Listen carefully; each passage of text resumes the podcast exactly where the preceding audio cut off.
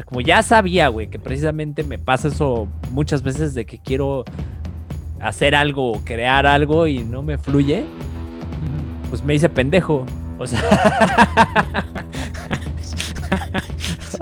o sea, así de pues, Pues la sí, chinga. sí, sí. Pues no hice nada, no, o sea, Ajá. literal, güey. No hice Ajá. nada y dejé como que la presión actuara, güey, ¿sabes? Cuando ya, pues es otra, cuando ya faltaba poco tiempo, güey, sabía precisamente que a huevo iba a salir algo, güey.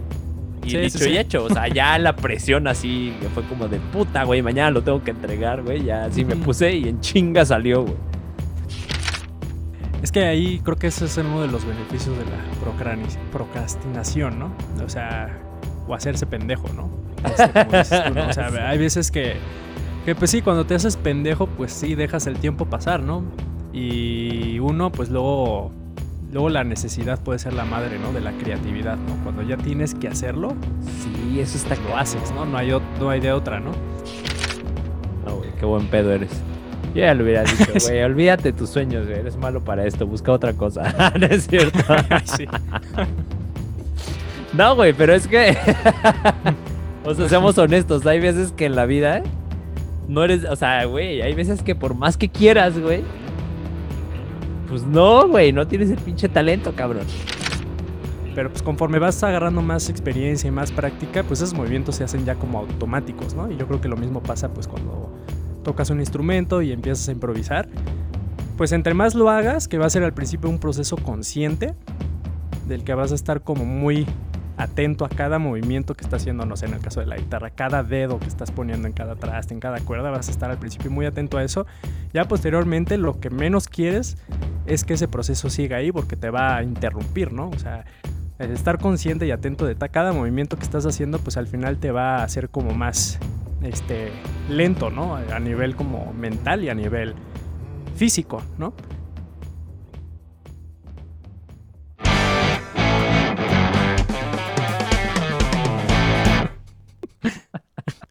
No, pues si quieres ya empieza a grabar. Ya, ya estoy grabando, güey. Ah, ya estás grabando. Pues bienvenidos al episodio número 33 de Transmisión Qualia.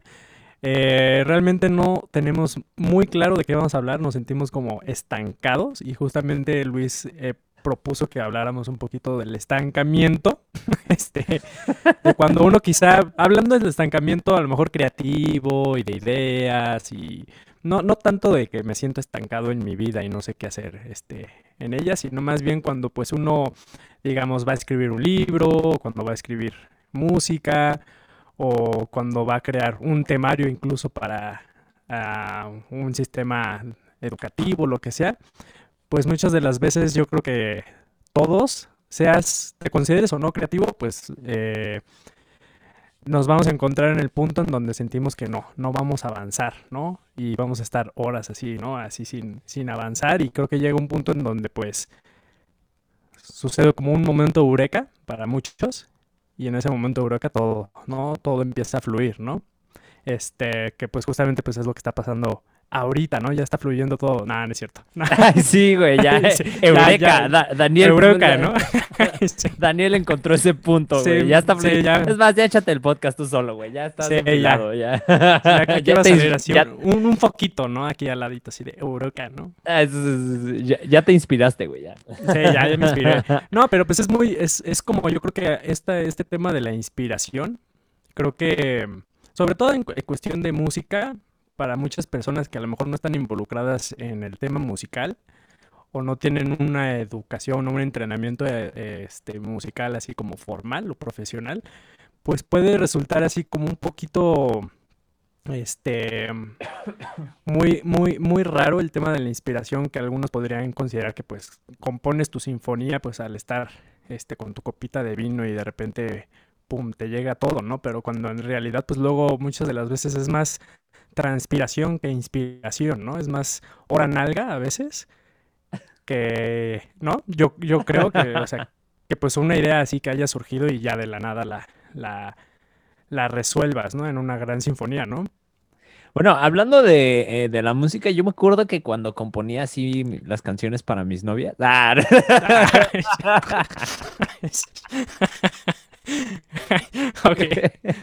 O sea, porque digo, Daniel es muy profesional y componía y compone este, sinfonías y la chingada. Yo componía mis canciones cursis para una novia o así, güey. Entonces, a mí la inspiración me llegaba, como dices, en la hora narga, pero más que nada en la, en la madrugada, güey. Había veces que me paraba así literal me iba a acostar, así, o de pronto sí me despertaba y se me ocurría algo y decía huevo, y eso, y empezaba a hacer, no sé, o la tonadita o, o alguna, alguna cosa, ¿no? Eso hablando de la música, pero en general, como dices, o sea, yo creo que sí, el, el estancamiento y, y en todo, güey. O sea, yo creo que sí hasta, hasta en la misma vida. O sea, yo sé que mencionaste que no es tanto como en la vida, pero yo creo que lo puedes llevar a cualquier parte. O sea, creo que sí el estancamiento tiene como un patrón en casi todo, que es muy chistoso porque de pronto es como que te sientes estancado y dices, puta madre, güey, ya no sé qué hacer. O sea, te digo, así en la misma vida es así como de, "Ta, ¿y ahora qué hago, no? Pero de pronto, y es justamente literal, cuando menos te lo esperas, que encuentras así esa eureka y dices, a huevo. O a veces ni siquiera como que lo encuentres, ¿no? O sea, en el proceso creativo sí, pero por ejemplo, hablando en el temas de, de la vida o así, o sea, de pronto las cosas como que empiezan a fluir cuando, cuando como que dejas de ser tan aprensivo, ¿no? Y pues lo mismo, obviamente, hablando de ideas, pues es todavía mucho más complejo. O sea, cuando quieres hacer algo, güey, una canción que quieres escribir o, o que quieras hacer alguna, pues, no que quieras, güey, ¿no? O sea, que quieras hacer una pintura, qué sé yo. Como que cuando intentas forzarlo, es cuando eh, hasta, no sé, güey, ¿no? De hecho, no sé si nos llegó a pasar, según yo sí, que cuando teníamos alguno de, nuestros tantos grupos, seguro sí nos llegó a pasar de que estábamos como componiendo o algo así, y que al final terminábamos por así como echar toda la basura y así, así salía algo de la nada, ¿no? No sé si nos llegó a pasar así estando juntos, pero seguro a ti te ha pasado como por tu parte, ¿no? Cuando, cuando estás así componiendo o algo, que de pronto así, puta, ya, según tú ya hiciste toda la canción, pero al final de la canción sigue sin convencerte y cuando terminas así, de pronto, como dices, en, en un momento en que menos te lo imaginas, te llega la idea y mandas hasta la chingada toda la canción y vuelves a Sí, sí, hacerla, sí. ¿no? No sé si te ha pasado. Sí, pues es un proceso como muy intuicional, ¿no? Este, ahí como que la intuición juega un papel súper importante a la hora de, pues de cualquier proceso creativo y yo creo que esa es como la parte de la genialidad de los genios, ¿no? Por así decirlo, que es, pues yo creo que, eh, o sea, es, o sea, las personas hablando también de científicos, de compositores, este, o sea, en la parte artística y también en la parte científica y filosófica, yo creo que lo que hace luego a, a los genios ser grandes genios a veces es acoger esa, esa, ese momento de eureka, ese momento de, de la idea que fue así como revelada ante ellos, ya sea por una musa, por cualquiera, por como quieras verlo, este, y desarrollarlo, ¿no? Y el- ese proceso de desarrollarlo muchas de las veces, eh, lo que involucra a veces es, no es tanto pensarlo, ¿no? Y forzarlo, como tú dices, a veces es como dejarlo fluir, que es algo muy, muy raro, ¿no? Este, en el momento, no sé, de componer música, que llega un punto en donde, pues, eh, quizá la primera hora es muy tediosa, porque las ideas, pues, nada más no se acoplan, e intuyes que por ahí no va la cosa, y de repente, pum, ¿no? Llega un momento en donde ya todo empieza a fluir, ¿no? Y justamente no se siente forzado porque ya todo empieza a fluir, ¿no? Y ese momento yo creo que pues es, es el momento en donde pues sí, lo, o sea, las personas que sí hacen grandes obras de arte, grandes descubrimientos científicos, grandes sistemas conceptuales filosóficos, pues es lo que hacen, ¿no? Es como acoger este momento de eureka, de inspiración y desarrollarlo de una forma en donde sea como de una forma muy fluida, ¿no? Este,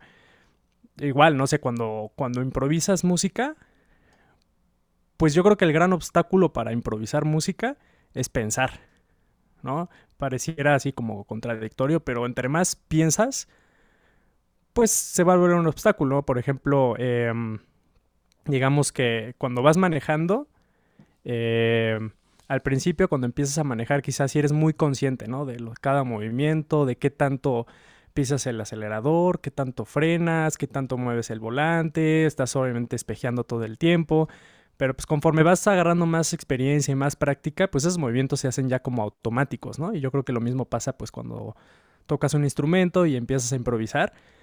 Pues entre más lo hagas, que va a ser al principio un proceso consciente, del que vas a estar como muy atento a cada movimiento que está haciendo, no sé, en el caso de la guitarra, cada dedo que estás poniendo en cada traste, en cada cuerda, vas a estar al principio muy atento a eso. Ya posteriormente lo que menos quieres es que ese proceso siga ahí porque te va a interrumpir, ¿no? O sea, estar consciente y atento de cada movimiento que estás haciendo, pues al final te va a hacer como más, este, lento, ¿no? A nivel como mental y a nivel físico, ¿no? Entonces, eh, yo creo que de ahí ya, ya surge como la fluidez, ¿no? A la hora de, ya sea de componer o de improvisar, que es un poquito dejar al lado así como esta parte que está todo el tiempo pensando y pensando y pensando qué vas a hacer y cómo lo vas a hacer y, es algo que pues toma años, ¿no? Toma años este desarrollarlo y tú lo ves también con músicos, ¿no? Así que están muy cañones, este y que están improvisando, pues realmente o sea, hasta hasta ves, ¿no? Que es como sin esfuerzo, ¿no? Porque en realidad pues sí es sin esfuerzo, pero bueno, para llegar a ese punto de improvisar así sin esfuerzo, o llegar a componer en un momento fluido así sin esfuerzo, pues requiere un chingo de esfuerzo, ¿no? También es como una como una paradoja, ¿no? Es como ya en el momento en donde llegas a ese punto en donde ya no requieres tener ese esfuerzo, ya todo se revela a ti, ¿no? Sin tanto esfuerzo, ¿no? Y eso es lo que hace también como muy interesante y misterioso el proceso creativo, ya sea a nivel filosófico, científico o artístico, ¿no? Que es esta parte que pues luego ni siquiera sabemos, ¿no? De dónde viene lo que estamos como, como creando, ¿no?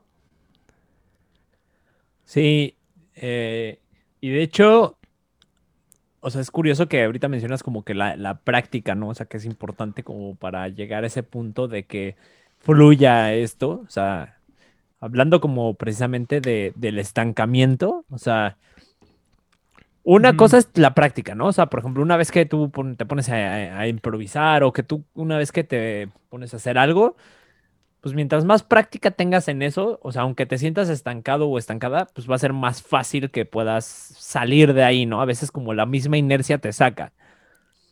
Y otra cosa que también a mí se me ocurre es que, no sé si te ha pasado que a veces, o sea, quieres componer algo, ¿no? Tú hablando ahorita de, la música, pero repito, esto, o sea, como que sí quiero llevarlo a como cualquier área de la, de la vida en la que quieras dar un paso adelante, ¿no? Ya sea un proceso creativo, ya sea una decisión, lo, lo que sea, y que estás así como de puta, no, no, o sea, como que es, es estar como bien dijiste, pensando y pensando y pensando y eso te detiene. O sea, muchas veces, aunque no sepas ni por dónde, es como pues, chingue su madre, ya hay que hacerlo, ¿no? O sea, porque si no, es como lo que nos pasó ahorita antes de, empezar a grabar, ¿no? O sea, que de hecho ya nosotros veníamos con una idea de grabar, pero como que no estábamos convencidos bien de qué, y empezamos a, darle vueltas y vueltas y vueltas, y si no, nos, o sea, si no hubieras dicho así como de, sí, ya ese, órale, va, o sea, pues nos hubiéramos quedado ahí, güey. Incluso yo dije, puta, a ver si no terminamos cancelando la grabación de hoy, ¿no? O sea, pues sí, porque a veces sí, pasa, y a veces pasa de que te quedas ahí justo estancado o estancada porque pues no das ese paso, no es, o sea, no, no te avientas. Y a veces es curioso que, pues aunque no sepas ni qué chingados vas a hacer, órale, me aviento, lo hago. Y ahí, o sea, como que en el mismo proceso es en donde empieza como a surgir las ideas o, no sé, güey, es muy extraño el, tema de, de, cómo va caminando algo, ¿no? O sea, repito, ya sea un proceso creativo, una decisión o lo que sea. Sí, pues es, es parte como confiar, ¿no? Confiar en el proceso, aunque sea muy tedioso al inicio. Yo creo que puede ser este muy muy bonito, por así decirlo, pues ya el, el, final, ¿no? El, resultado de ese proceso, ¿no? Entonces a veces pues sí es como confiar en ese proceso. Por ejemplo, yo en... Eh, yo cuando doy clases así de composición y producción, lo que hago... Eh, no, no me meto tanto en la parte teórica, ¿no? Eh, porque siento que eso también puede entorpecer un poquito el proceso creativo, ¿no? Eh, entonces lo que yo hago pues a veces es a mis alumnos eh, que si están un poquito más avanzados y todo eso, este, pues los aviento, ¿no? Les digo pues haz esto, ¿no? Compone esto, ¿no? Y me dicen, ¿cómo? ¿Pero qué? Hazlo, ¿no? Y, y el 98% de, la- de todos, o sea, del 98% de mis alumnos, pues lo llegan a hacer, ¿no? Lo, lo hacen porque a veces, muchas veces es el miedo, ¿no? Sobre todo cuando estás estudiando música y que te, te meten y meten y meten y meten así teoría, pura teoría. Pues esa teoría, por ejemplo, muchas de las veces está muy relacionada o este, a, a periodos históricos, ¿no? Si te enseñan contrapunto, por ejemplo, pues más bien es como para poder componer en un periodo así como el estilo barroco, por así decirlo, ¿no?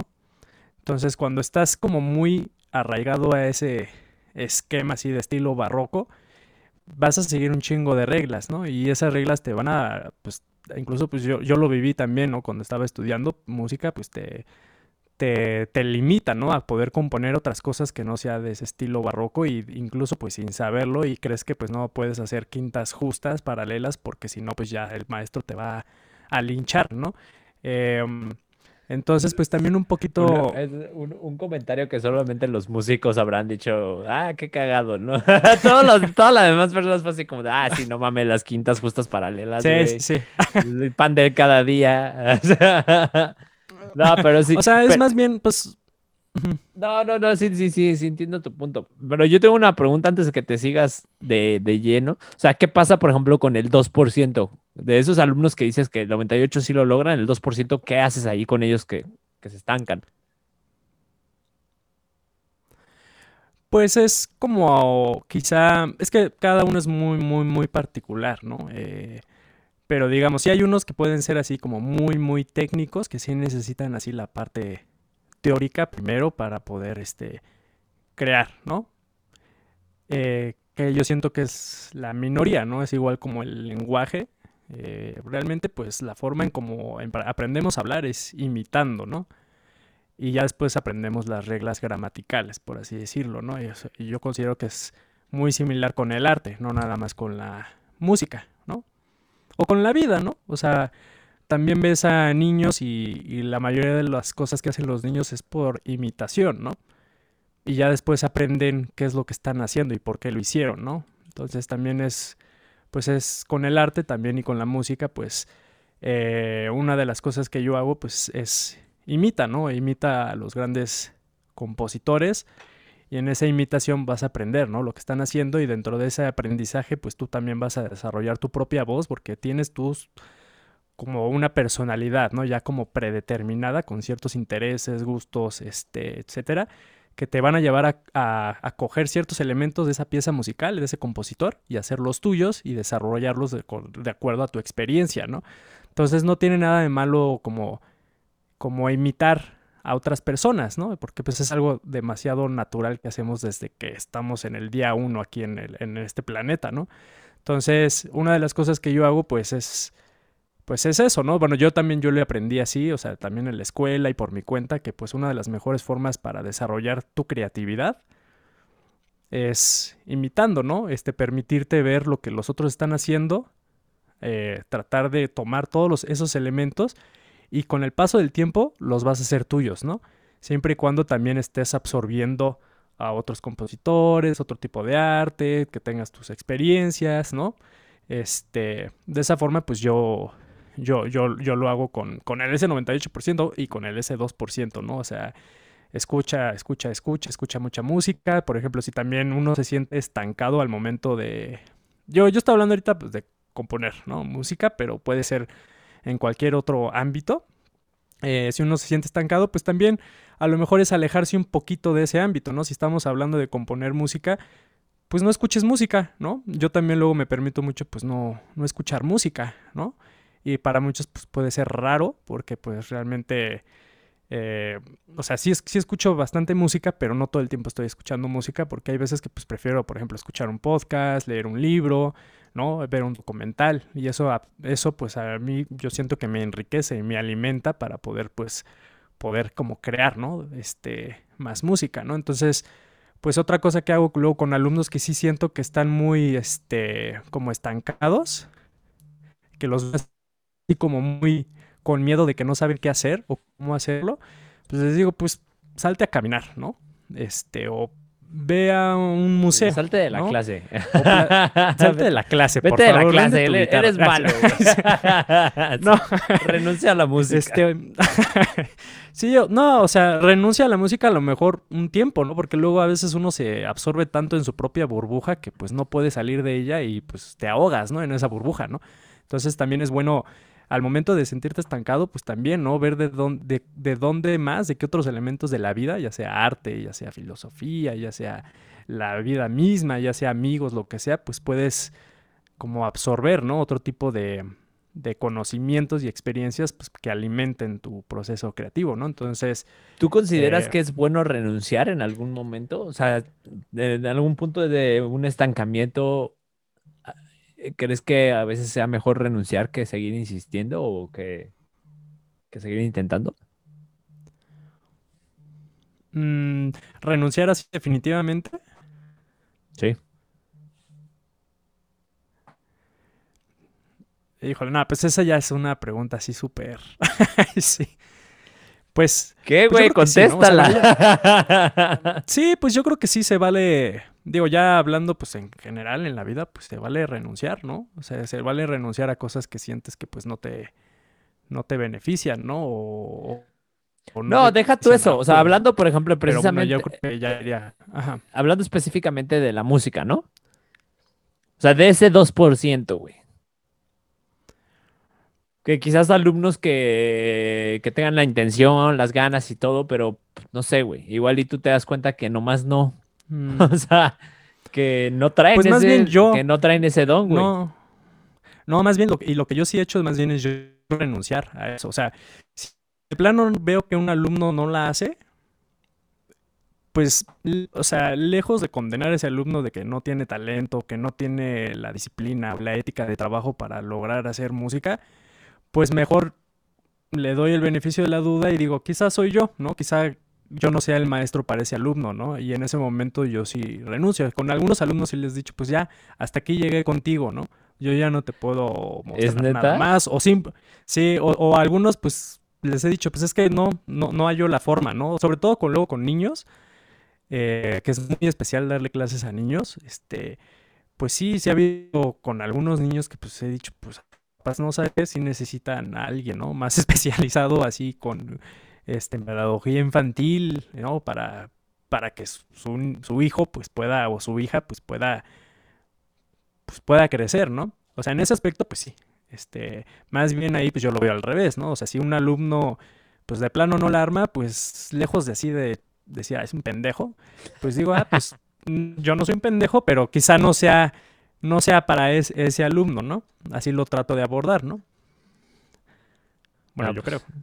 No, güey, qué buen pedo eres. Yo ya lo hubiera dicho, güey, olvídate tus sueños, güey, eres malo para esto, busca otra cosa. no es cierto. No, güey, pero es que, o sea, seamos honestos, hay veces que en la vida no eres, o sea, güey, hay veces que por más que quieras, güey, pues no, güey, no tienes el pinche talento, cabrón. O sea, no puede ser, no sé, güey. O sea, hay gente que quiere dedicarse a la música, güey. O sea, por el, güey, claro ejemplo, pues es Cielo Sur, güey, el grupo que yo tuve con Diego y todo, y Ujú. Iván y todo, ¿no? O sea, pues, güey, íbamos bien y todo, pero desde un inicio, güey, desde que empezó el grupo dijimos, en el momento en el que esto ya no avance y se estanque, justamente, hablando del tema, bye, güey. Ya no hay manera, porque, güey, nos tocó ver grupos, güey, que hasta tú los conociste, güey. Hubo grupos que, con los que tocamos. Más bien, estoy hablando de grupos que, de, de nuestro ámbito, de cuando tocábamos rock y así. O sea, me refiero a ti y a mí, a Buenas noches y Dreams of Vienna y todos esos grupos que tuvimos. O sea, güey, había bandas que llevaban años, güey. Me acuerdo mucho de una en específico, no me acuerdo cómo se llaman, güey, que una vez tocamos en un billar que estaba en satélite, no sé si te acuerdas, así como Sí, hasta el- arriba. El, anexo. No, no, no, no, no, no, ese ¿No? es el... ¿No es? No, no, no, no, tocamos una vez en donde está Plaza Satélite, güey. Que había Ah, un en karaoke. Hasta- eh, no, no, no. ¿No? Que arriba de un, en un karaoke, que era un billar, güey. Ah, creo que sí, que tocamos, eh, que íbamos a tocar met- metal y de repente pusimos una canción de Maná por ahí. Eso no me acuerdo, güey. Pero bueno, Bueno, no- ahí me acuerdo que tocó, güey, me acuerdo perfectamente de una banda, güey, que de, fuimos varias bandas las que tocamos, y uno de ellos así ya era un pinche güey como treintón, así. ajá. Cabe aclarar que nosotros teníamos como 17 años o no- Sí, sí, 16, sí. no me acuerdo. Que le preguntaba así de, no, güey, que ustedes qué pedo, y llevaban 12 años la banda, y el güey seguía esperando a que su grupo, ¿sabes? Como pues. que brillara y todo el pedo, y era como de, güey, no mames. Entonces, lo mismo, o sea, por eso es que en Cielo Sur, o sea, sí fue como de, güey, no, si esto no jala, pues bye, ¿no? Va a llegar un momento en el que tenemos que decir adiós, y fue justo lo que pasó, o sea, ya llegó un punto en el que ya, pues ya se le había invertido mucho tiempo, dinero, esfuerzo, y pues las cosas al final no salieron, güey, nos faltaron algunos factores, ¿no? Entonces, mi punto es ese, güey. Hay, hay, hay, hay momentos en los que creo yo que el estancamiento también es una señal de, güey, darle la vuelta a la página e irte por otro lado, güey. Sí, sí, pues sí, eso sí es totalmente cierto. Y también digo, el estancamiento no solamente es, o sea, no es como una actividad individual, no es una actividad social, ¿no? O sea, uno se siente estancado pues con respecto también con la gente que te rodeas, ¿no? O con la gente que, que idealizas, ¿no? Obviamente si, si estás empezando, no sé, a, a tocar guitarra, ¿no? A, a los 10 años y estás idealizando a Joe Pass, ¿no? Y quieres tocar como el jazz, así. Y lo idealizas de una forma así gigantesca y, y tus, ¿cómo decirlo?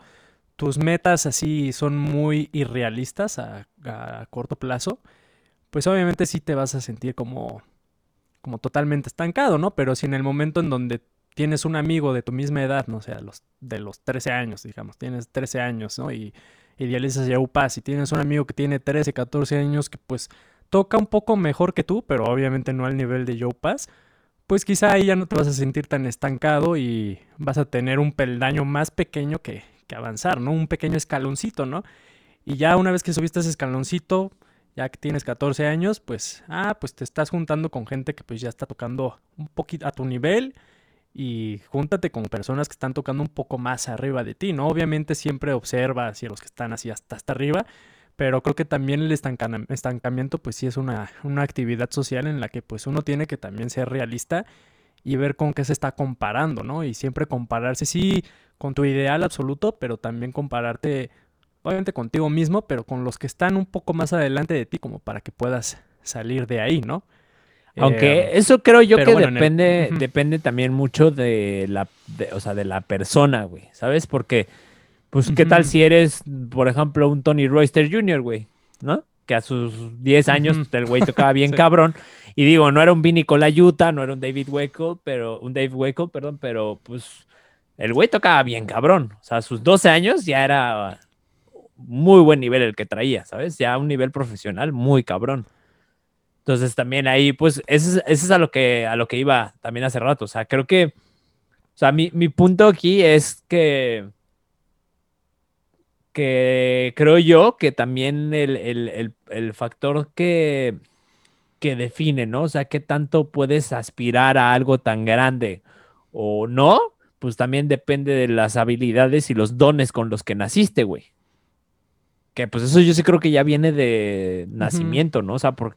y que influye mucho pues también desde que de chiquito, ¿no? Son Tony Royster o gente así que desde chiquita sus papás los pusieron a chingarle, pero pues también Sí, está el pues sí. factor de que neta tengas el don y de que neta te guste, ¿no? Porque por más que los papás te pongan a chingarle y no, tú puedes y, y tienes que salir adelante y todo, pues güey, si no tienes el don y o peor aún si no te gusta, pues ya valió madre, ¿no? O sea, si no te gusta Sí, estar estudiando 10, 12 horas al día, güey, ¿no? Que es lo que se requiere para llegar a un nivel como el que dices, pues está cabrón.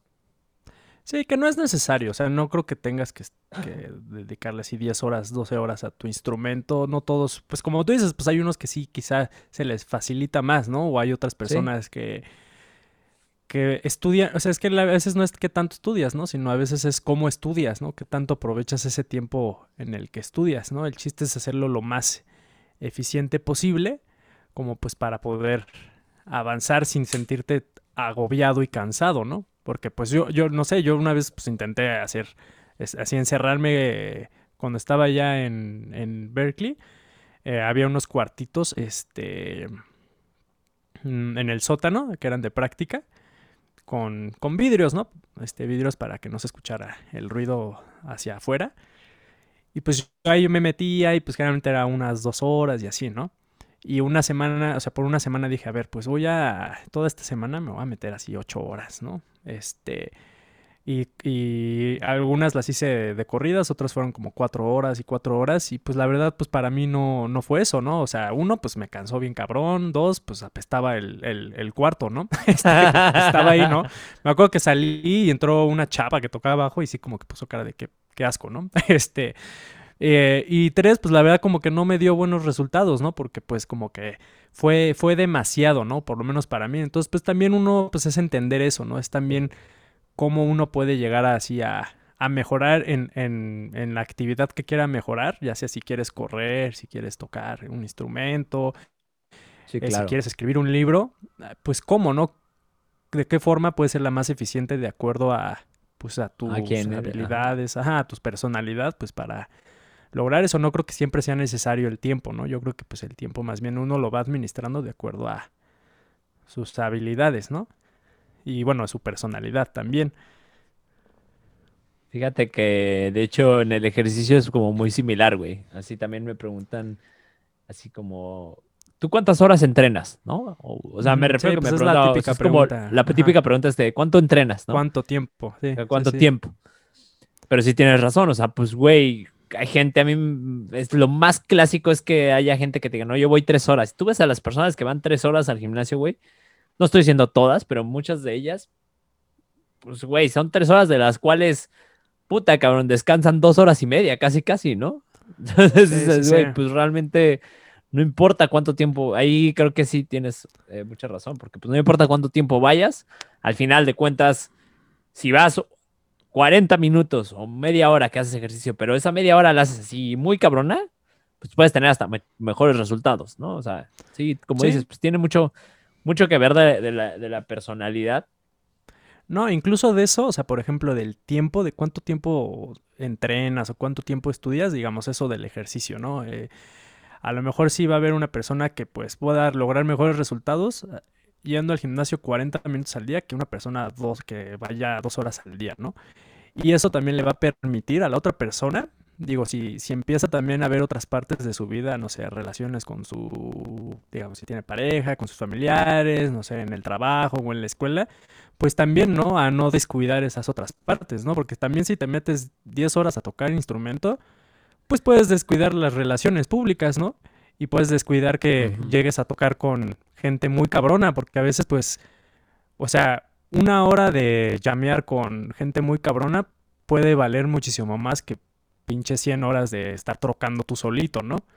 O sea, pero ¿estás de eh, acuerdo que para llegar a un nivel profesional, o sea, ya muy virtuoso, por así decirlo, o sea, sí se requiere estudiar más de dos horas, güey. O sea, sí es un pedo que es como los, los atletas de alto rendimiento. güey. O sea, los atletas de alto rendimiento, pues al final de cuentas viven de eso, güey. Y es como, pues tú, por, bueno, no tú me refiero, o sea, tú como persona, o sea, yo en mi caso que soy Godín, güey, pues trabajo ocho horas, ¿no? Al día. Pues los atletas entrenan ocho horas o a veces más, güey. Porque pues es su trabajo y el- al final sí ya creo, o sea, sí creo yo que ya una vez identificando, pues eso es lo que hablamos como del talento y las maneras en las que puedes aprender y, y la, la mejor forma de prepararte, pues, o sea, yo sí creo que el factor de, de tiempo que le dedicas, o sea, bien dedicado no me refiero a estar pendejeando, Ujú. pues sí, Sí, ya llega un momento en el que sí precisamente llegas a ese nivel de virtuosismo, ¿sabes? O sea, ya alguien que ya sí, es sí, sí. virtuoso, pues sí requiere estudiar un chingo de horas, güey. Porque a pesar de que, o sea, siento yo que es como una barrera. De hecho, eh, seguro pues te ha, te- te ha pasado. O sea, no sé si te- en, en esa semana que, que- que dices que estudiaste ocho horas así, no sé si te llegó a pasar, pero, pero probablemente en alguna de las cosas te pudo pasar que, aunque igual no fue la mejor técnica para ti de estudio, pero no sé, algún ejercicio, güey. Después de esa semana de haber practicado 40 horas, güey, ese ejercicio ya te salía, o sea, ya era como muy, muy natural, o no sé, ¿sabes? O sea, o, o ya estaba a otro nivel. O sea, lo mismo, por ejemplo, con el ejercicio, ¿no? O con la meditación que ves que yo te había dicho, o sea, la misma meditación cuando pasas cierto tiempo, güey, o sea, para mí, por ejemplo, a mí la meditación, los primeros 20 minutos es una mamada, güey. Concentrarme, es como que me voy perdiendo y es como regresar. Pero pasados esos 20 minutos, das cuenta que justo empiezo a meditar tal cual. O sea, ya es cuando me. O sea, llega un momento en el que, pum, quizás el Ya te absorbe la de. Ajá, la, la energía o no sé, o sea, como que me, me hace centrarme ahí. O sea, como bien dices, es cada quien, ese soy yo. Pero, o sea, yo creo que algo, algo similar debe de suceder con la gente virtuosa o de alto rendimiento, que pues sí, güey, o sea, tú ves, sí, pues los atletas de alto rendimiento sí entrenan 10 horas, güey, o así. Te lo digo porque yo tengo una, bueno, tuve una maestra en la universidad que fue medallista olímpica y todo el desmadre, y pues sí, güey, o sea, literal, los meten, de hecho, ella nos platicaba que los meten a, o sea, cuando estás en una preparación para las Olimpiadas, pues, o sea, literal te llevan al, al como el centro deportivo ol- olímpico, ¿no? Y allí los tienen enclaustrados y, todo el pinche día entrenando, güey.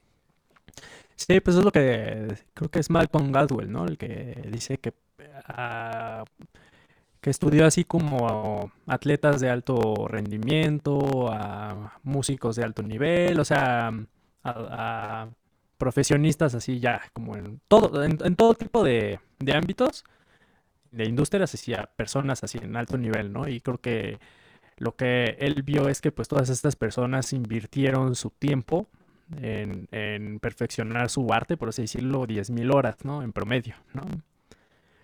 Que pues la verdad, pues ahorita no, no puedo hacer la matemática así rápida, pero pues me imagino que sí ha de equivaler a mínimo unas 5 horas diarias, ¿no? O sea, sí, sí un buen rato, ¿no? O sea, definitivamente de que sí necesitas tiempo, sí lo necesitas.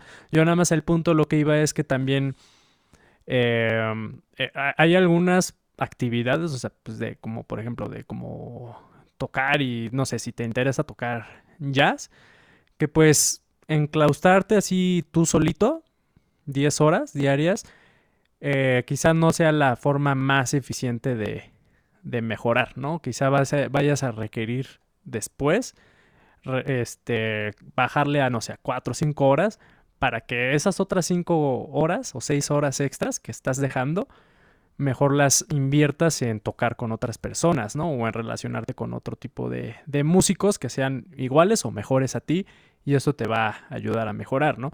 O sea, sí también depende de, de la actividad y el arte que quieras, así como desarrollar, pues cuántas horas. O sea, definitivamente sí pues, tienes que invertirle tiempo, ¿no? Y ese tiempo pues va a estar yo creo que muy este, relacionado a la pasión que le tengas a ese tiempo, porque esa es otra, ¿no? O sea, algo yo creo que puede hacer grandioso a una persona en el ámbito de lo que sea, pues a veces es pues, la pasión que tenga en eso, ¿no? Clavarse con eso y, y pues que, que, le, que le invierta, ¿no? Todo el tiempo, a veces dinero, ¿no? A, a todo eso, ¿no? A eso, a eso iba un poquito también con que, pues, no hay que encerrarse tampoco tanto, ¿no? Así a, a nada más como a, en el, en el ámbito de la música, como a, a, en el instrumento, así encerrarte así a estudiar, ¿no? Porque pues puedes mejorar muchísimo más también, pues relacionándote con otras personas y, y todo eso, ¿no?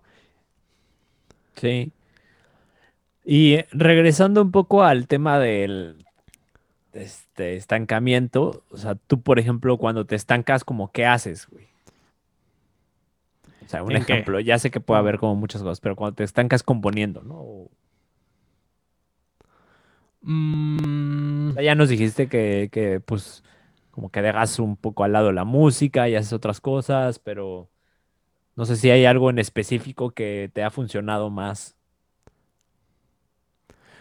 pues digo, o sea, al final el, el, el oído pues también es como un músculo, ¿no? Eh, que bueno, se tiene que entrenar, pero pues también se cansa, ¿no? Entonces, pues, por ejemplo, si estás componiendo y llevas horas y horas escuchando, ya sea con monitores o con audífonos, pues también el oído, o sea, te puede, o sea, se puede cansar y te puede mentir, ¿no? En lo que estás escuchando y creer que, o sea, bueno, aquí la voy a voltear, o sea, creer que le estás haciendo muy bien, ¿no? Este, y al día siguiente, bueno, descansas y al día siguiente lo escuchas y dices, ¿qué mierda acabo de hacer, no?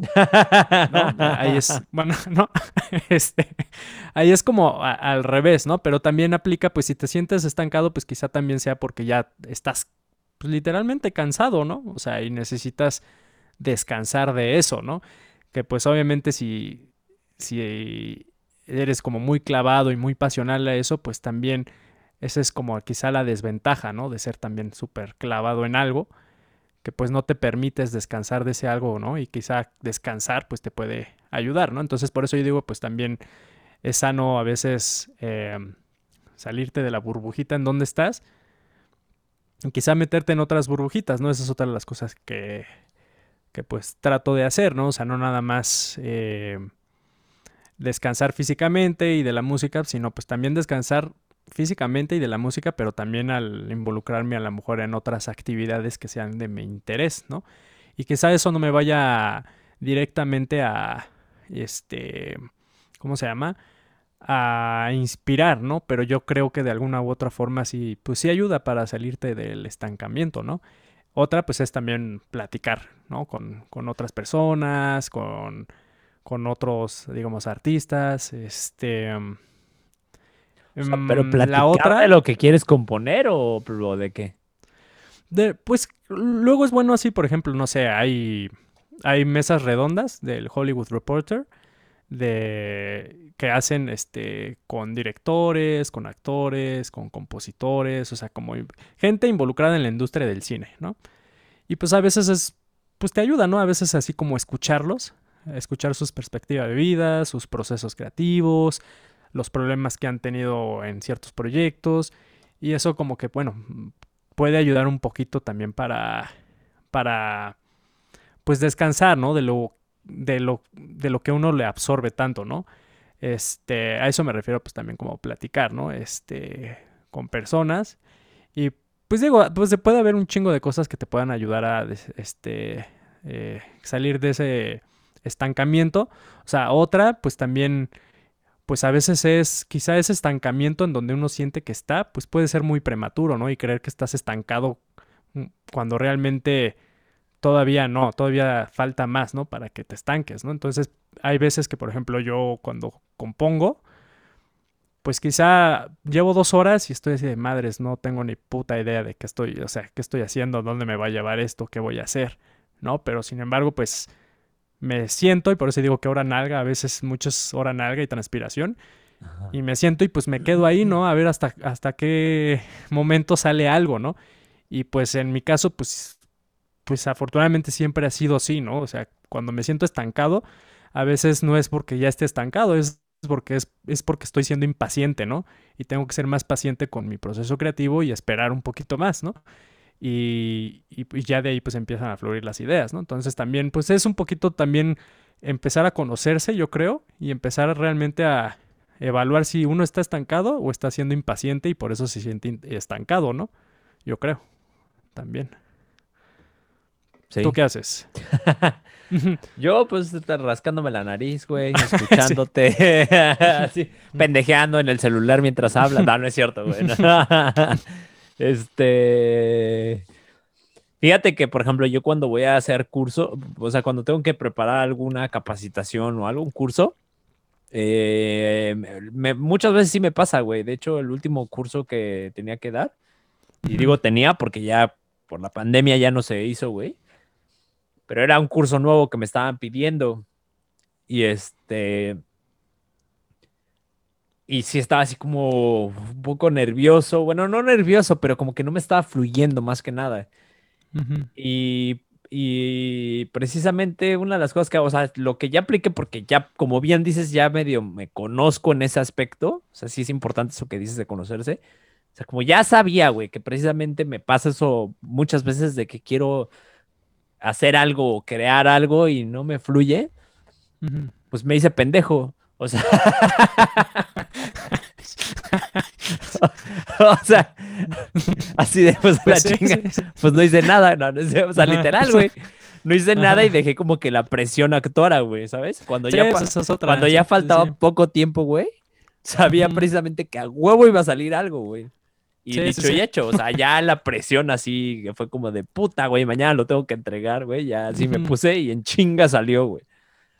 Sí, pues es la... Ajá. Ajá, no, o sea, te voy a platicar más o menos cómo hago yo mis cursos, güey. Es muy cagado, porque ningún curso, güey, o sea, ya sé que que igual y no está tan bien lo que voy a hacer, lo que, voy a- lo que hago, pero pues, es como que la forma en la que a mí me, me fluye mejor. O sea, ningún curso lo hago como conforme los estándares, porque, por ejemplo, para ser instructor, güey, o capacitador, o como le quieras llamar, güey, pues tienes que eh, certificarte y las certificaciones son de hueva, o sea, ya las he hecho, güey, y son de huevísima.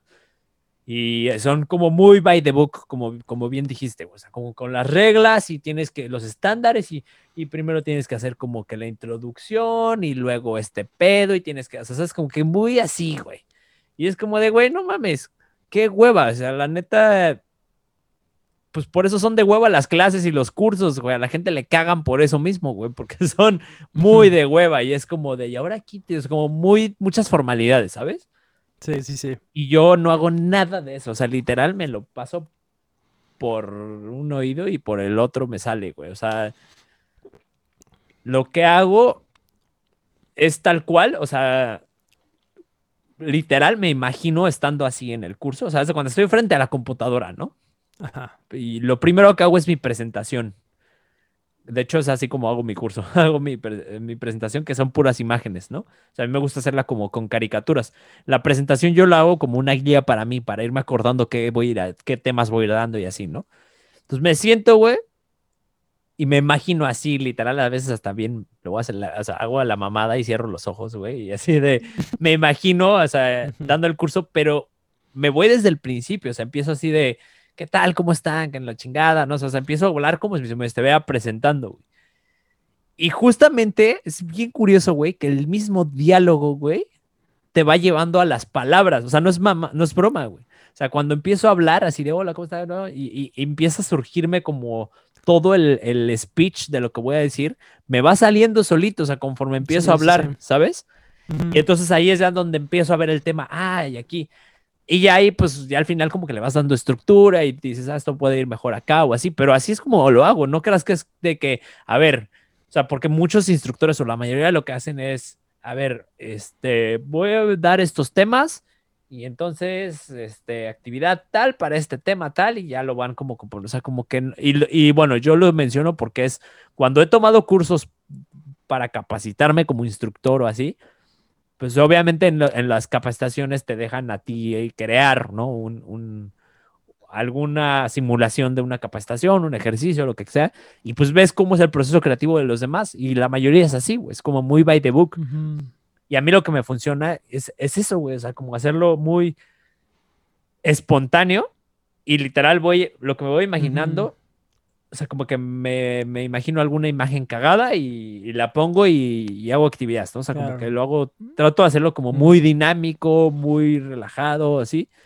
Y eso a mí me funciona más que en lugar de hacerlo como formal, güey. Cuando hago las cosas formales, me sale muy mal, güey. Sí, pues es que ahí creo que ese es uno de los beneficios de la procrastinación, ¿no? O sea, o hacerse pendejo, ¿no? Este, como dices tú, ¿no? O sea, hay veces que, que, pues sí, cuando te haces pendejo, pues sí dejas el tiempo pasar, ¿no? Y uno, pues luego, luego la necesidad puede ser la madre, ¿no? De la creatividad, ¿no? Cuando ya tienes que hacerlo, Sí, eso está pues lo haces, ¿no? No hay, no hay de otra, ¿no? Güey, Este, acabas de, perdón que te que- interrumpa. Ah, bueno, no, vas, vas, continúa. No, dime, dime. Es que lo que dijiste de la necesidad es de muchas veces, ¿cómo, ¿cuál fue la frase? ¿La necesidad es la base de qué? De la creación. La madre de la, La- madre de la creación. Ajá, o de la creatividad. o de sea, la- ajá. Güey, porque real hay gente, o sea, por ejemplo, gente que se queda sin trabajo, ¿no? Que está muy acostumbrada, o a, a mí me ha pasado, o sea, cuando estás acostumbrado a tener un ingreso, ¿no? Y quizás ahorita en la pandemia a muchos les pasó, que de pronto se quedaron sin trabajo y, güey, de donde menos te lo imaginas ya están que poniendo su negocio de cubrebocas y esto y lo otro, y cosas que, que pudiste haber hecho antes y tener un Sí. ingreso extra y ganar mejor, pero pues, güey, no fue hasta que la necesidad te llevó a ese límite que, puta, güey, la ardillita te empieza a girar, cabrón. Sí, exacto. Y, y ya, o sea, ya en ese proceso así como hablando ya como creativo, o sea, ahí los beneficios de esa procrastinación, pues sí, es, es eso, ¿no? Esa, esa que te, que te orilla así, pues a, a la necesidad de tener que hacerlo, ¿no? Porque tienes un tiempo límite más achicado, ¿no? Porque te hiciste pendejo, ¿no? Pero también, eh, por ejemplo, eso que tú dices de que pues eso pues a veces hasta te lleva también a hacer las cosas como de una forma más espontánea.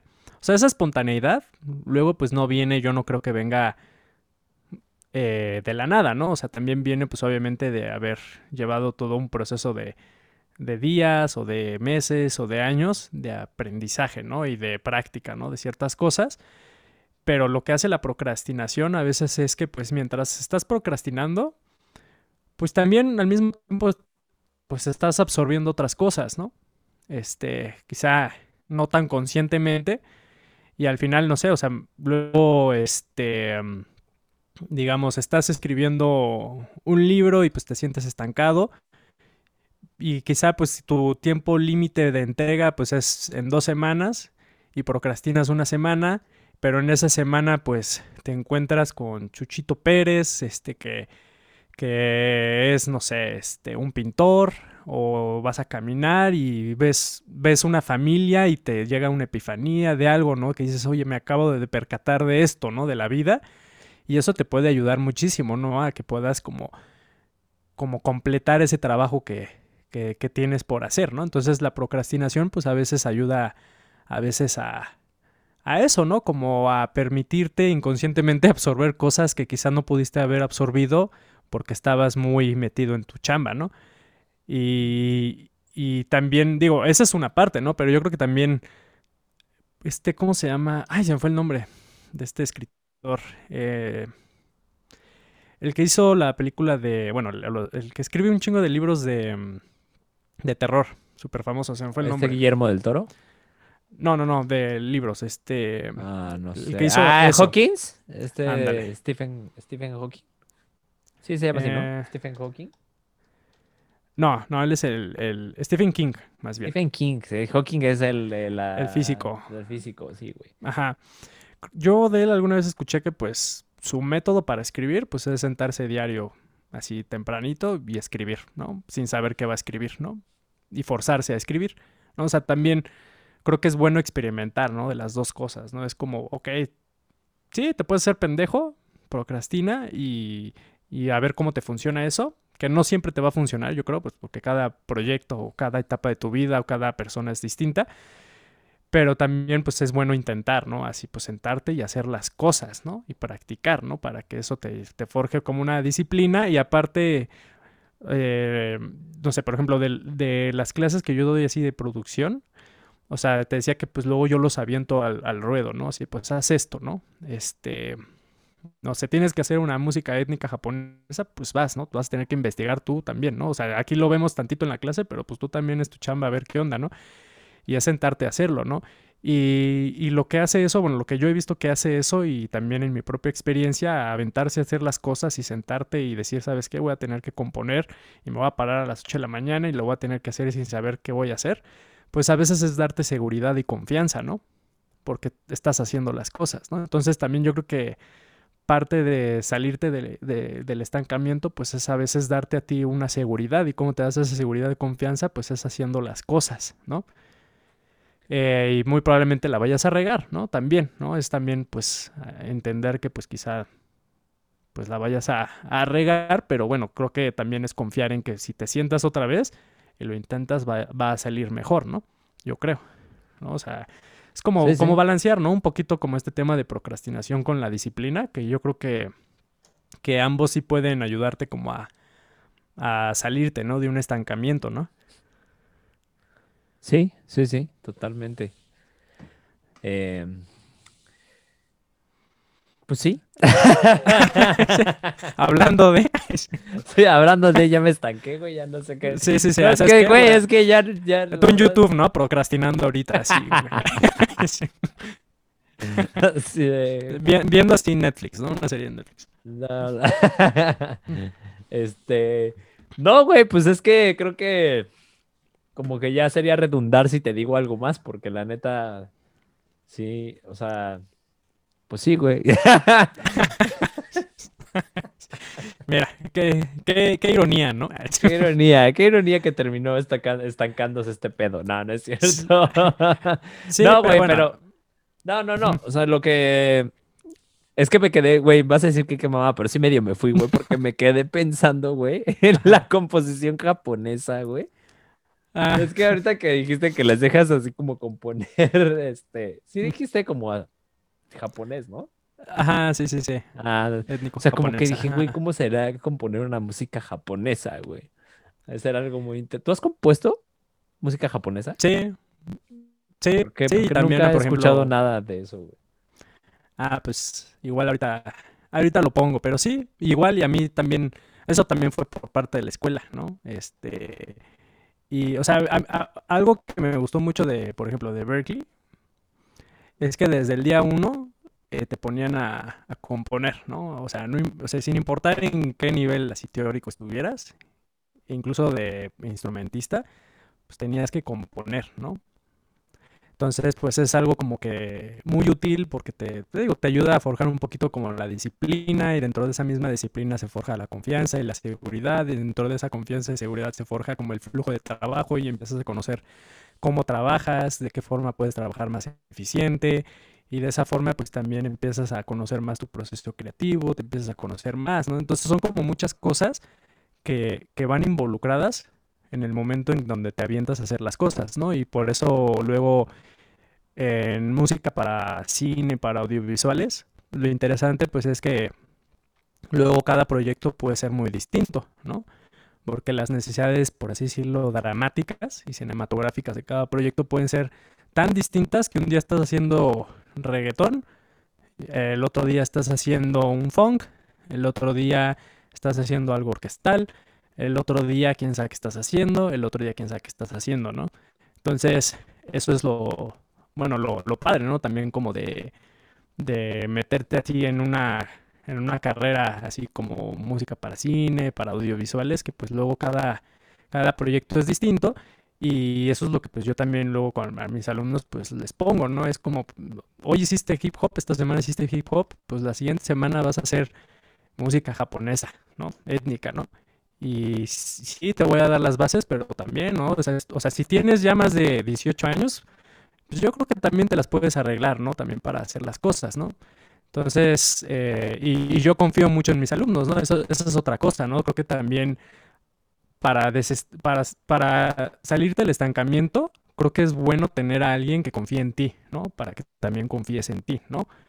Eh, y eso también yo lo digo pues, de mi parte, o sea, también de maestros que he tenido, pues que confían en mí, o ya sea interesada o desinteresadamente, o fingen confiar en mí, este, pues hasta cierto grado ayudan, ¿no? También para que uno vaya forjando como la disciplina, el carácter, este, la seguridad, la confianza, y haga las cosas, ¿no?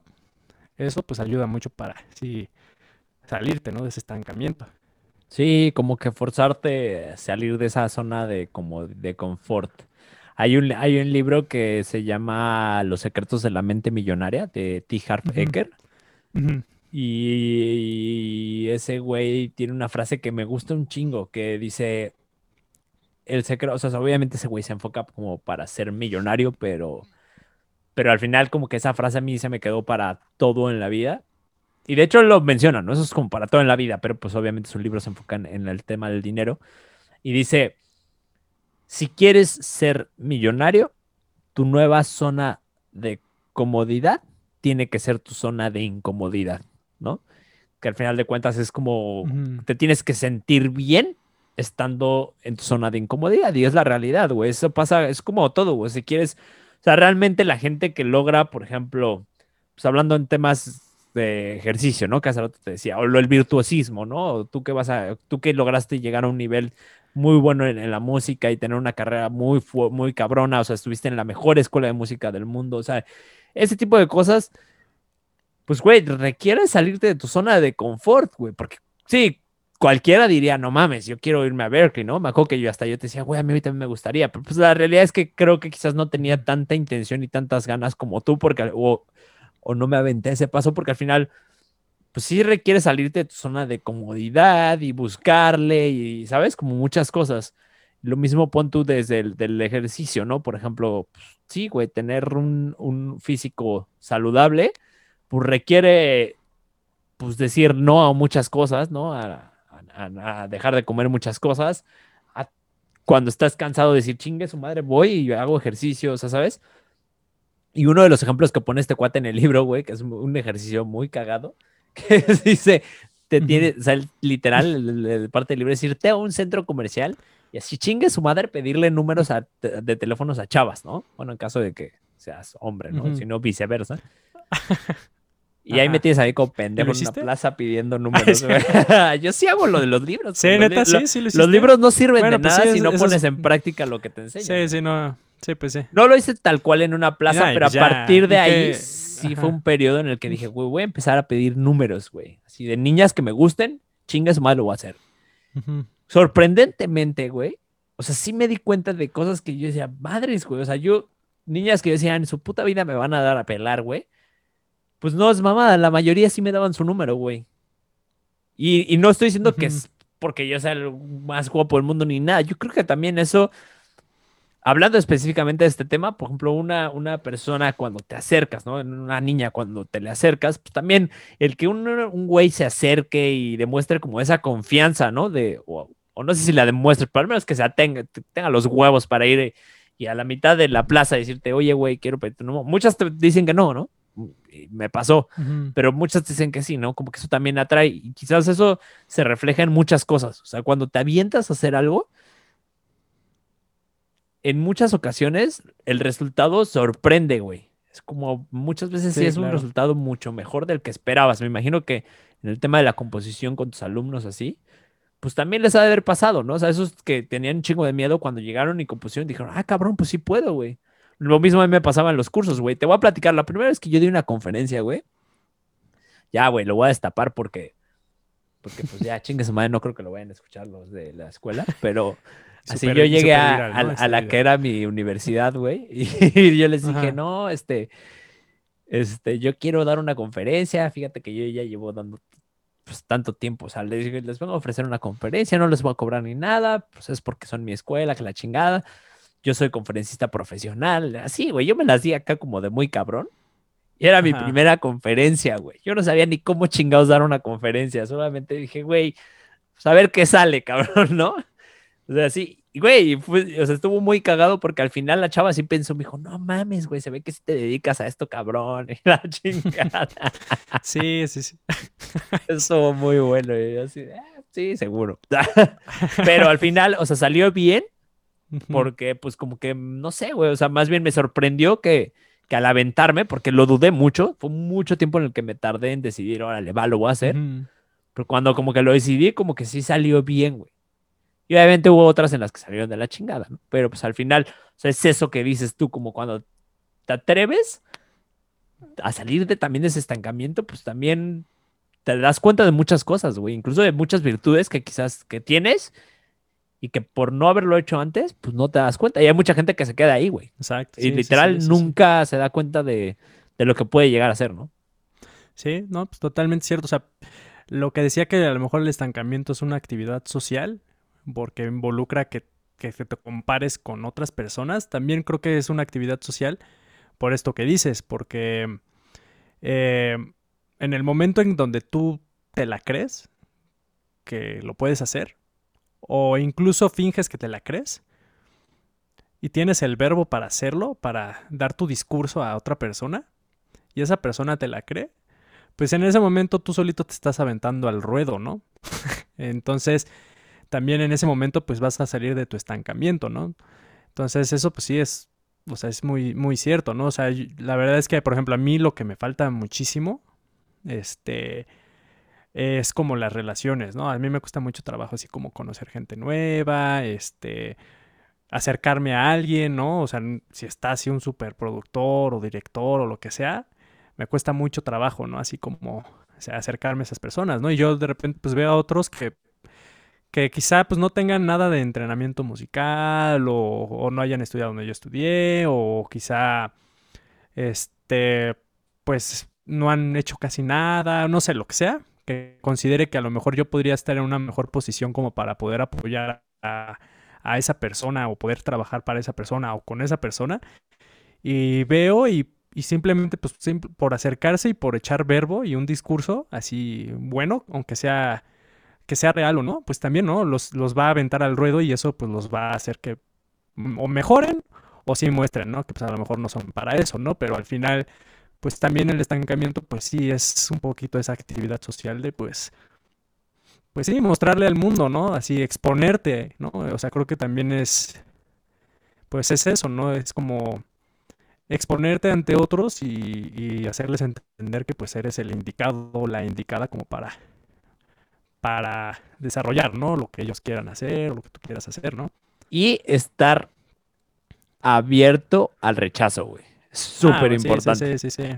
O sea, sí está muy padre todo el pedo motivacional y todo, pero también es una realidad que Sí, la sí, mayoría de las veces te mandan a la chingada, güey. ¿No? Sí, Hablando en ese el- tema. Entonces, pues no sé, o sea, eso es, es importante, estar abierto al rechazo. Pero, güey, al final de cuentas es así, güey. O sea, toda la, la misma gente que tú estás mencionando, pues quizás en ese momento tuvieron éxito, pero, güey, muchas veces lo han, los han de haber mandado a la chingada, ¿no? O en otras cosas. Ya tienes pues, un ejercicio para hacer, güey. En lugar de irte a ligar chavas al centro comercial, güey, porque si no, si te dejo esa tarea, Brenda me va a matar. Pero, pues te tienes que ir a ligar productores, güey. Ah, no, pues sí, mejor, ¿no? Sí. No. Ay, no. Nah, y, y yo bien traumado, ¿no? Porque me rechazan, ¿no? Ese pinche Luis, tu técnica no funciona. Sí, sí, sí. Ah, pues sí, eso sí es cierto. Sí, a la mierda para la salirte- música. Termina Daniel con el autoestima hasta abajo. Sí, güey, sí, sí. ya nunca vuelve a componer. Pues sí, sí, tienes razón. Para salirte también del estancamiento es como perder ese miedo al, al rechazo. Pero es que, creo que... no lo pierdes hasta que no lo haces, güey. O sea, la neta es que en mi caso, no es como, es mucha gente piensa que va a estar preparada antes de, ¿sabes? No, es que ya cuando Mm, tenga confianza. sí, sí. Y la neta, no, güey. O sea, la primera vez que yo me acuerdo que me acerqué a una chava así a pedirle un teléfono a una desconocida así en un lugar muy X, güey. O sea, como que normalmente se da en las fiestas o así, pues no hay tanto, pero, pero en un centro comercial, por ejemplo, así. No mames, güey, yo me estaba cagando. Yo dije, güey, Sí, sí, sí. Qué pinche oso, ¿no? Sobre todo, así que toda la gente Y vea que- que te mandaron a volar, así como que empiezas. Pero, güey, es como de un, dos, tres, va, chingue su madre, ¿no? Y Ya, güey. Sí, sí, pues vas agarrando ahí. la- eh, o, por lo menos es indiferencia, ¿no? Hacia el, al, al rechazo, ¿no? Pues sí. O lo vas aceptando, ¿no? A mí, a mí, o sea, a mí sí me, me- o sea, como que no sé, nunca fue como que lo dejara de sentir así como de, ay, qué bonito. Pero, pues, Sí, lo vas aceptando. sí, pues sí. No, pues... eh, um, Interesante digo- esta charla. Sí, interesante. Digo, yo tengo otro, otra forma que a lo mejor de salir del estancamiento, que cuando tú viniste acá así a grabar el, el episodio de psicodélicos, creo que por ahí mencionábamos que pues que no mames, está muy cabrón que cada vez que leemos nos damos cuenta de que pues no sabemos nada, ¿no? O decimos, no, pues es un mundo, nunca vamos a poder así abarcarlo todo, ¿no? Aunque esa no es la idea original, ¿no? De cuando estás como leyendo, escuchando podcasts, todo eso, ¿no? Pero eh, de ahí pues también, o sea, sí me surgió la idea de que pues también es estar cómodo, ¿no? Con, con en el estado de confusión, ¿no? Que uno puede entrar al, al ver que pues tiene un mundo así gigantesco a su alrededor y que es imposible, ¿no? También como dominarlo y absorberlo, ¿no? Y, y yo creo que pues, no sé, por ejemplo, muchos de los eh, como filósofos y sistemas filosóficos que han surgido, o sea, yo sí creo que muchos de, esas, de esos filósofos, pues, o sea, su estado así como que los llevó a crear esos sistemas, pues su estado así, este, que los llevó a crear esos sistemas fue como un estado de confusión, ¿no? De, que, de no saber qué pedo con, con lo que están pensando y con lo que están viendo y pues tratar de darle sentido a eso, ¿no? Y sorprenderse, o sea, llevar esa confusión a, como a sorprenderse, ¿no? Entonces yo creo que también que es muy difícil y es un poquito más abstracto lo que voy a decir, pero creo que también para salirte del estancamiento, eh, pues es uno como abrazar ese estado de confusión que uno puede sentirse cuando está estancado, ¿no? Porque no sabes para dónde y qué hacer, este, o te sientes ofuscado, y eso pues convertirlo de alguna u otra manera, que eso es lo difícil, como en algo que te sorprenda, ¿no? Y ya cuando algo te sorprende, yo creo que es más fácil poder como, como aceptarlo, ¿no? Y como vivir con ello, ¿no? Entonces, este... pedo sería aquí es como- cómo haces que te sorprenda eso, güey. O sea, cómo cambias ese estado de confusión a estado de, sorpren- de sorpresa. Mm, Ah, no, pues ahí sí. Ah, Sí. güey. Que sí, es- no. es- es- es- ahí es Sí, el por eso digo, pues eso es lo difícil, ¿no? Eso es lo Yo creo que es eso también difícil. ya es como muy innato, güey. Como que hay gente que le pasa así, güey, ¿no? O sea, o que lo puede percibir así. O sea, no sé si haya exactamente un proceso en el que puedas pasar de un lugar a otro, o quizás ser, se dé a base de repetición, ¿no? Y de estar tanto tiempo en ese estado de confusión que ya llega un momento en el que, ¡pum! Algo en ti te hizo brillar y no sé, güey. Y ver todo Sí, ese sí, sí. estado como algo sorprendente. Sí, pues ya es algo que, pues, o sea, sí es muy complicado decir, ¿no? Cómo, cómo llegas, ¿no? A ese estado de, de confusión a sorprenderte, ¿no? De, de eso mismo. O sea, digo, pues, mm, sí, no, sí está muy, o sea, es, es muy complicado, ¿no? Así como, como dar así como, como paso a paso, ¿no? Para, para llegar a eso, pero creo que, o sea, la, la introspección, este, la reflexión, este, creo que pues hay veces que te puede llevar a eso, ¿no? Que pues la parte negativa de eso es que te puede llevar a una espiral, ¿no? De pensamientos, este, como muy reducidos, este, bueno, como de, a una espiral como de pensamientos, este, que no te llevan a ningún lado, ¿no? O sea, tanta reflexión e introspección, ¿no? Entonces, esa es como la parte negativa, pero si lo logras eh, llevar hacia una parte positiva, pues eso sí te puede llevar hacia a sorprenderte de las cosas, ¿no? O sea, y creo que eso te puede llevar a pues ya no sentirte tan tan estancado o no sentir que ese momento de estancamiento es tan negativo, ¿no? O sea, ya cuando empiezas a ver así por fuera, así lo sorprendente que es la vida o tu situación, este, o tus pensamientos, tus ideas, tus procesos creativos, una vez que te empiezas a sorprender de ti mismo y de tu vida, o sea, no sorprender de, ay, qué chingón soy, ¿no? Del, así de, qué pedo, qué pedo con esta vida, pues eso pues yo creo que te puede alivianar un poquito de, de- del agobio que puede estar en el estancamiento, ¿no? Sí. Pues sí. De que te Pues puedes sí. decir, no, pues eso es un hecho, güey. Sí, pero pues El pedo es sí. cómo, cabrón. Eh, Vuelvo a lo mismo. O sea, Esa- es esa va a ser yo- para el siguiente episodio. No, yo creo que yo te voy a, o sea, con esto voy a cerrar. Yo creo que A eso ver. ya es una cuestión de personalidad, güey. Hay gente que se sorprende de la vida y que vive sorprendida de muchas cosas y que le, o sea, que neta, puta, güey, o sea, porque se paró la mosca es como de, no mames, o sea, como que neta es impresionante la manera en la que viven la vida, güey.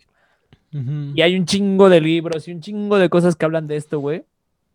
Y la neta es que, o sea, yo te lo digo porque estuve en ese ambiente, ya lo hablamos en el coaching y todo eso. Pero, güey, la neta es que la mayoría de las, o sea, yo creo que eso ya viene muy, muy, muy pegado a tu personalidad. O sea, no estoy diciendo que no puedas hacer cosas como para llegar a ciertos estados, como para mejorar tu actitud ante ciertas posiciones. Pero quizás ya algo tan cabrón como sorprenderte del, de algo, o sea, como más bien como generar el estado de sorpresa. O sea, eso yo no creo que sea algo que, que, que realmente tú generes, ¿sabes? O sea, simplemente pues la Sí, no. sorpresa es sorpresa porque no lo esperabas, güey. ¿No? Sí, digo, e igual, no sé, algo que podría alimentar ese estado de sorpresa puede ser justamente ver a otras personas sorprendiéndose, ¿no? O sea, por ejemplo, yo me acuerdo que, que pues de algunas alumnas, así que, que tenía, este, había una así que como que me caía muy bien, pero era, o sea, ya después entendí por qué, era porque todo el tiempo estaba así como sorprendiéndose de todo, ¿no? Así como que se emocionaba de cualquier cosa, ¿no? Y luego pues yo también entendí eso porque de repente yo lo que hago a veces en YouTube pues es ver videos de reacciones, ¿no? Sobre todo de música, ¿no? O sea, que, no sé, a una banda que me gusta y, y le pongo, este, Lepros Reaction, ¿no? Y es, son literalmente videos de gente, este, así frente a la cámara, con la pantalla, o, o ponen la, el video de YouTube, así en, en el video de ellos mismos, este, reaccionando por primera vez a la música, ¿no? Y eso a mí, pues no sé, o sea, me llama un chingo. Yo, yo veo un chingo ese tipo de videos, ¿no? Como videos reacciones, ¿no? También de risas, este, cosas así, ¿no? Y también luego me fijo mucho, pues, en. Como que últimamente me he fijado más como en los niños, cómo reaccionan a las cosas, cómo se sorprenden las cosas. Y pues no sé, o sea, quizá, pues, o sea, hablábamos de que también el ser humano, pues yo creo que algo que lo caracteriza, pues es por imitar, ¿no? Este, entonces, pues igual, no sé, a lo mejor y también estar como al pendiente de cómo las otras personas reaccionan ante todo, incluyendo estos videos de reacciones, los niños, todo eso, tus alumnos, ¿no? O sea, una de las cosas que pues también luego me alimenta mucho a mí para dar clases, pues es ver la reacción, ¿no? Del alumno de, ay, no mames, qué chingón está esto, o, o me acabo de, me acaba de llegar así un buen insight, una epifanía de esto, o ya, ya estoy cuadrando todo. Y eso pues sí como que a mí me alimenta mucho, ¿no? Entonces pues a lo mejor también cómo puedes alimentar tu capacidad de sorprenderte, pues es también viendo a otros cómo se sorprenden de, de, las cosas, ¿no? No necesariamente tienen que ser cosas que te llamen a ti, ¿no? Pero, pero pues yo creo que puede ser una forma, ¿no? Sí, sí, sí, es, es, es, eso sí tienes razón. Uh -huh. Pues sí. Pero pues creo que ya hemos llegado al final de esto, porque ya llevamos más de una hora. Así es. Eh, ¿Alguna otra cosa que quieras aportar? No, ya, ya vamos a hacernos bien pendejos ahora sí. sí. No. Bueno, pues muchas gracias por habernos escuchado. y buenas noches. Buenas noches.